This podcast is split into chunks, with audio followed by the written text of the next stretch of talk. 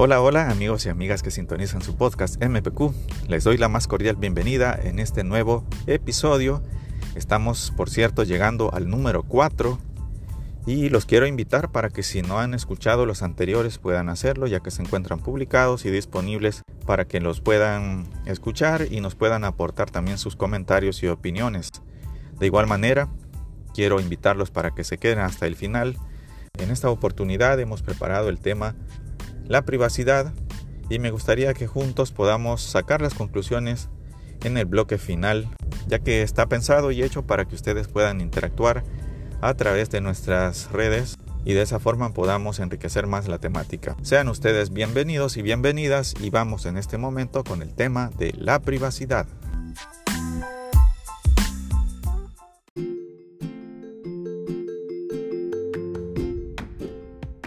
Bueno, vamos a iniciar con el tema de la privacidad,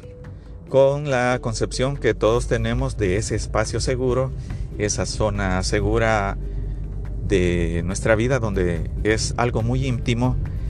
que solamente nosotros tenemos acceso y donde nos sentimos cómodos, donde nos sentimos a gusto, sin sentir pena ni vergüenza por lo que van a pensar o decir las demás personas, ya que sabemos que solo nosotros tenemos acceso a todos esos pensamientos y a todas esas ideas personales que resguardamos con mucho recelo o con mucho cuidado esa zona de privacidad que se va extendiendo muchas veces desde cosas muy pequeñas, como por ejemplo esas anotaciones personales que se pueden tener en, un cuaderno o en libretas. Luego también tenemos muebles donde nosotros guardamos cosas personales privadas con cerradura en sus gavetas, que son espacios pequeños de privacidad. También esos cofrecitos donde se guardan documentos, recuerdos, fotografías, cartas antiguas que queremos mantener con nosotros por su valor sentimental como algo privado y personal. También se va extendiendo a mayores espacios o áreas de influencia a las paredes de la habitación, donde ese espacio es privado y no nos gusta que alguien entre a cambiarnos nuestra forma de que tenemos todo ordenado. Si alguien ha llegado a, revisar, pues nos damos cuenta fácilmente porque es nuestra zona íntima y nuestra zona privada. Ese espacio, ese espacio se va extendiendo hacia las paredes también, que son los límites de nuestro hogar, con el resto de viviendas donde nosotros residimos. Y no nos gusta y no quisiéramos que nadie se entrometiera en nuestra vida personal íntima, porque eso es un espacio muy importante para cada uno de nosotros. Si se fijan en el área de influencia de la privacidad es a diario y la forma como nos influye es algo sumamente grande. Luego también si nos trasladamos hacia nuestro lugar de trabajo, también allí nos va acompañando la privacidad porque hay salas de reuniones donde somos invitados para tener conversaciones que son de dominio reducido para unas personas tal vez de algún área específica que no son del dominio público, que son tal vez temas sensibles y esas conversaciones son privadas y para eso se necesitan espacios privados donde se puedan revisar esos, temas. También en el trabajo no estamos exentos de tener que resguardar privacidad, con recelo y, con cuidado. A lo largo de nuestra vida, en realidad todas las personas, de hecho desde que tenemos uso de razón, somos merecedores de ese espacio personal privado, en el cual podamos tener un lugar para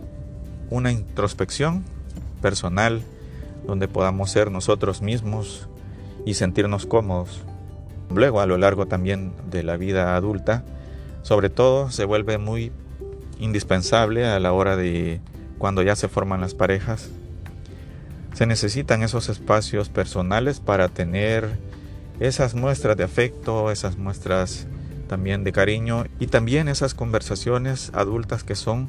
la mayoría de veces únicamente propias para oídos adultos. Entonces es una cuestión muy necesaria y que lo Eso es, eso es una cuestión tan necesaria y tan importante que lo vivimos en cada momento de nuestra vida, los 365 días del año,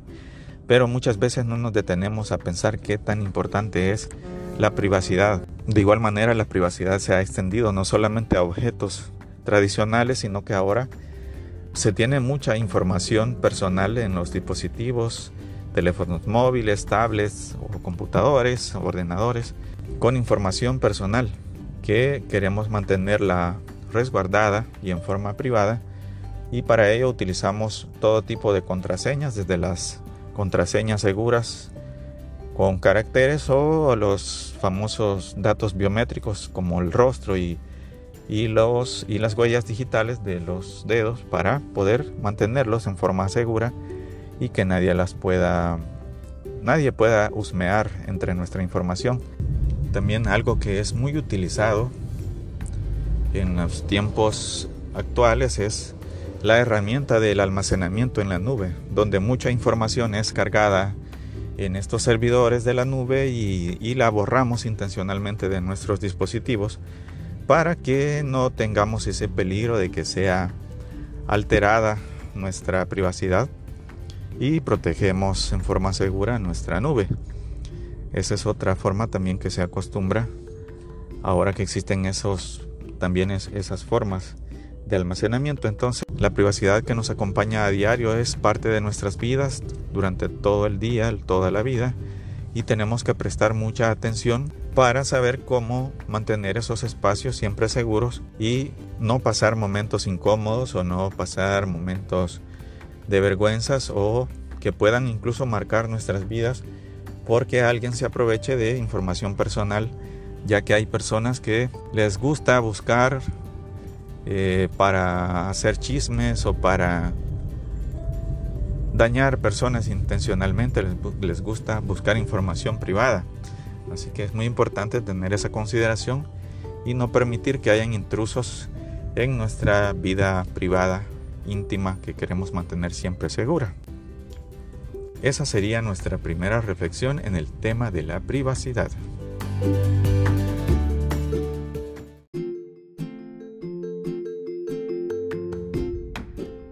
Por otro lado, ¿qué pasa con esa zona de nuestra vida que es pública, que queremos que conozca la gente, donde nosotros mismos queremos dar a conocer información, donde queremos dar a conocer nuestra vida social, nuestra vida personal a los demás? Y la mayoría de veces lo hacemos para sentirnos orgullosos. Por ejemplo, cuando las personas han participado en algún evento familiar, en alguna fiesta, en alguna celebración, en alguna ceremonia en la cual les han entregado un diploma, un título de algún grado académico, las personas tienen esa intención de hacer pública toda esa información y buscan la manera para que pueda llegar a la mayor cantidad de personas de confianza posibles. Es muy importante es resaltar esa palabra a las personas de confianza que la queremos hacer llegar. Y de la misma manera, eh, no solamente a través de hacerlo en la vida cotidiana normal, sino haciendo uso de un instrumento que nos complica bastante en esto de la privacidad, como son las famosas redes sociales. Y bueno, a lo que me refiero cuando digo que las redes sociales nos complican nuestra privacidad es que muchas personas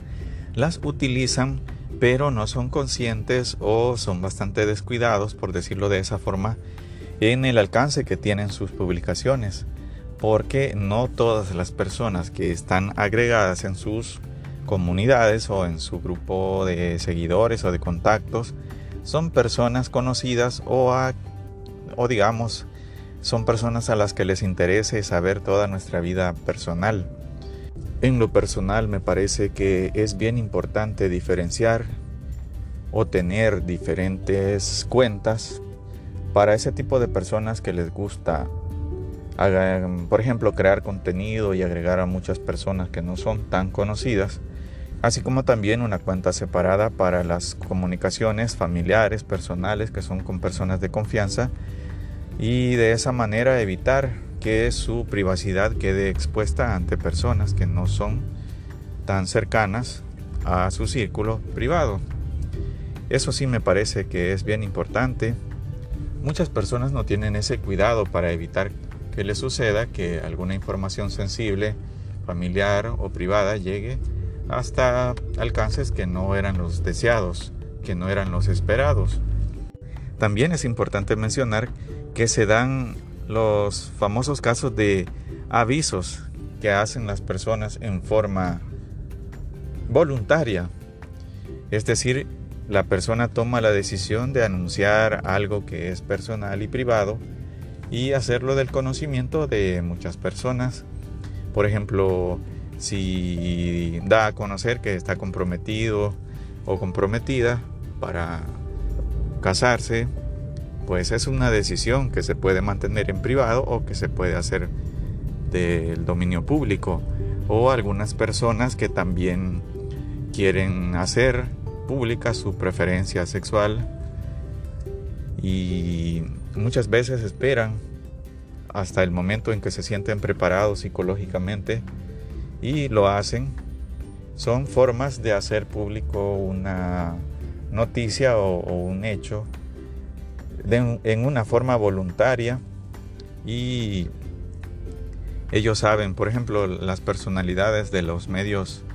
del entretenimiento que toman esas decisiones. Esto suele pasar bastante en el mundo de la farándula o en el mundo artístico, donde ellos saben, los artistas, que al hacer un aviso de este tipo pueden tener consecuencias en su carrera, por eso lo meditan, por eso lo reflexionan, lo consultan con sus eh, manejadores, con sus agentes, con sus managers y toman la decisión conjunta de hacerlo público o no. Esa es otra forma también como se dan las informaciones públicas.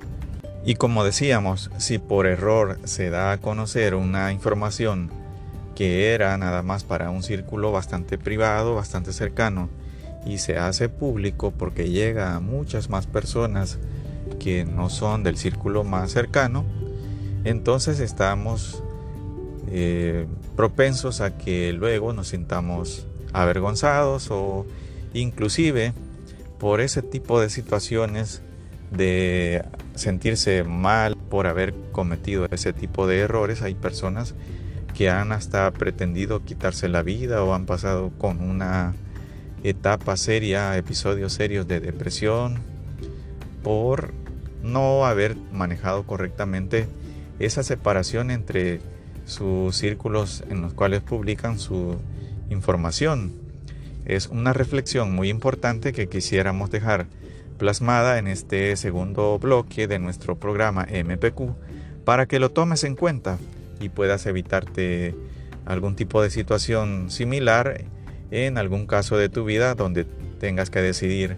hacer un tipo de anuncio, una publicación o por error puedas equivocarte compartiendo contenido que no era el que tú pensabas originalmente enviar y fue nada más que te equivocaste, así que tomarlo en cuenta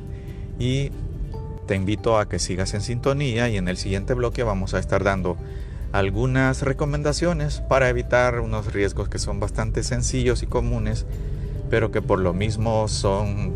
pasados por alto algunos tips que nos pueden ayudar a, caer en problemas y evitarnos muchas molestias. Así que continúa con nosotros y enseguida regresa.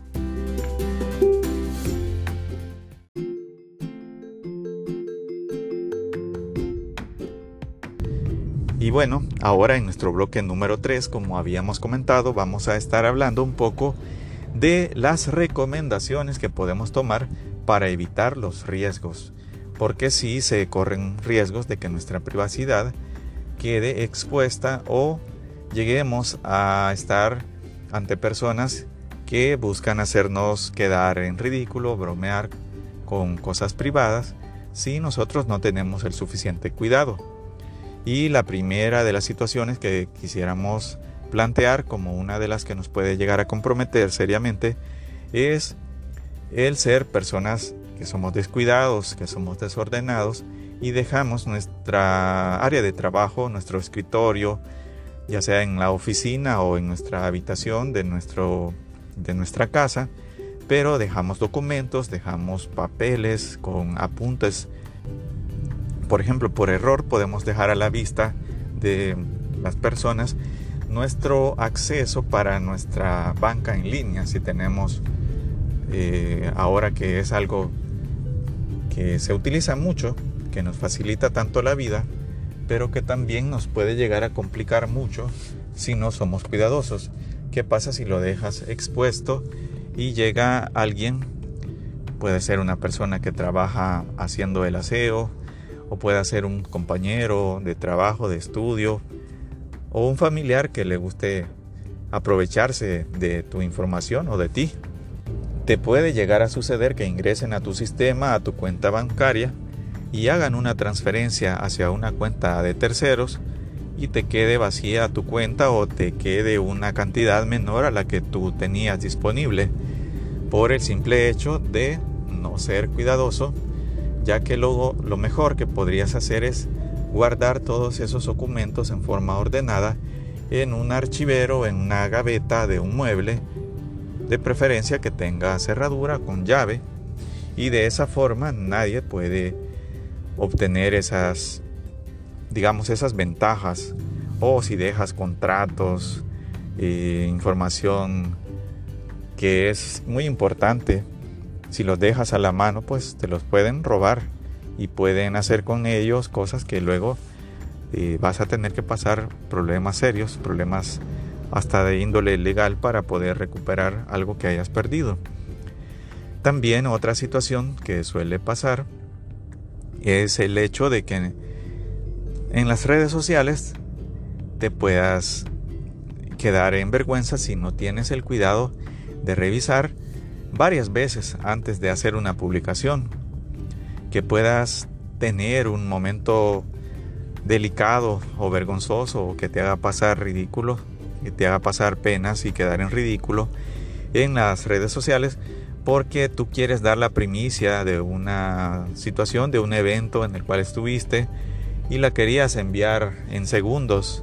tal y como pasó, o estaban bebiendo y se pasaron de tragos y lo enviaste en un, estado que no era el adecuado. Entonces enviaste la información, la imagen, el video que no era el correcto o enviaste la información a una cuenta que no era la correcta. Entonces la recomendación en esos casos es antes, como buena práctica, antes de hacer cualquier publicación, antes de enviar a cualquier red social algo de tu parte para las demás personas, revísalo uno, dos o hasta tres veces hasta que estés con la seguridad de que no te estás equivocando. Porque si no te tomas el tiempo para eso, te puede suceder lo que decíamos, de equivocarte eh, tal vez no importa ser en esas cosas, tal vez no importa ser el primero, sino ser el que mejor lo dice, ¿no crees? Si tú lo dices de una forma que te tomaste el tiempo para decirlo de una forma elegante o de una forma interesante, pues no importa que seas el segundo o el tercero que publique la misma información o noticia. Así que es bien importante tener en cuenta ese detalle. De igual manera, también otro riesgo que puedes tener es eh, escribir eh, cosas muy privadas, muy personales, como tu vida diaria detallada en un diario personal y dejarlo sin la suficiente protección, dejarlo sin el resguardo, como por ejemplo en un lugar con llave o si es si no es físico sino más bien es en algún blog personal eh, o en algún sitio en una nube pues también debes de tener cuidado de no dejar esas contraseñas esos perfiles abiertos porque así como hablamos de que puede ser un diario personal también pueden ser sesiones de mensajería personal como por ejemplo una sesión web de WhatsApp que esté logueada en una computadora que es compartida o que está con acceso a otras personas que no solamente no solamente eres tú. Y si esa computadora es compartida con más personas, lógicamente si alguien más llega a utilizarla, pues verá toda tu actividad y tus mensajes podrán ser leídos sin que tú tengas esa privacidad que tanto anhelas y que tanto cuidas. Y no solamente la cuenta de tu WhatsApp, sino que también hay personas que vinculan sus teléfonos con pantallas, con pantallas de, de televisión para ver algo con mayor definición o para verlo en grande o proyectar algo, pero olvidan desvincularlo. Y cuando se van para otro ambiente, por ejemplo otra habitación o, alguna otra oficina, depende del caso donde suceda, esa pantalla que tú tenías vinculada está reflejando toda tu actividad en el teléfono que tú estás haciendo según tú ya no estabas conectado. Así que importante, si tú estás en otro ambiente pero no te has dado cuenta de, de eso, de que estabas vinculado a la pantalla de televisión, las personas están públicamente observando cómodamente que tú estás eh, dando allí revisión de, de todas las aplicaciones de tu teléfono. Si afortunadamente no estás exponiendo nada comprometedor, pues qué bien, qué suerte, pero si te, te pasó algo donde tú viste cosas que no eran tan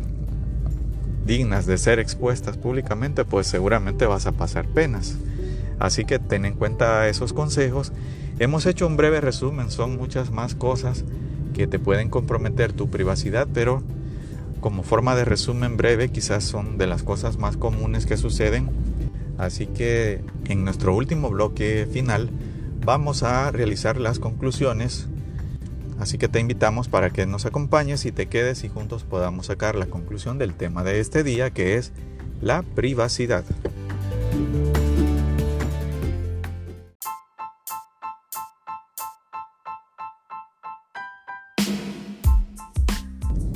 Hemos llegado a la parte final de nuestro podcast de este día, en nuestro episodio número 4, donde estamos tratando el tema de la privacidad.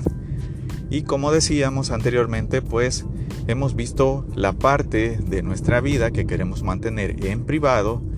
donde no queremos que nadie se entere, donde queremos tener ese espacio íntimo, donde nos sentimos cómodos y donde nadie nos puede criticar, cuestionar, porque somos solamente nosotros mismos con nuestra propia identidad, y bueno, todo eso pues nos llena de mucho confort, estamos en una zona cómoda. Y también está la zona de nuestra vida que queremos hacer pública. Y muchas veces todas esas cosas que hacemos públicas se hacen por medio tanto de la vida normal como de la vida en redes sociales y allí es donde tenemos que tener mucho cuidado hoy en día de tomar las medidas necesarias para que nuestra información que queremos hacer pública no llegue a manos equivocadas, porque puede suceder que de luego te arrepientas de algo que querías decirle a tu círculo cercano, pensaste que era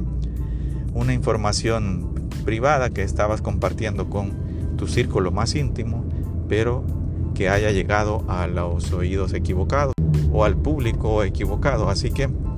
esas situaciones es de tomar muy en cuenta y Luego, por último, hablamos de los riesgos, donde la conclusión que podemos sacar es que hay que ser muy cuidadoso y hay que tomar en cuenta cosas que son bien sencillas, que son situaciones que damos por entendido que lo sabemos hacer, pero por ejemplo, tener bien resguardada toda nuestra información, ya sea de accesos a cuentas, a sitios, de accesos personales, así como también revisar muchas veces la información que publicamos. Todo eso nos va a ayudar y nos va a evitar que podamos caer en situaciones que nos comprometan o que nos hagan sentir en ridículo, que nos sintamos avergonzados. Si te ha parecido interesante el tema y quieres hacer algún comentario o dar tu opinión, puedes hacerlo a la dirección de Twitter arroba podcastmpq. Allí vamos a estar recibiendo todas las opiniones que quieran dar acerca del tema de la privacidad. Les agradezco mucho su atención y que nos hayan acompañado en este día y espero poder reunirme con ustedes próximamente en un nuevo episodio de tu podcast MPQ. Hasta la próxima.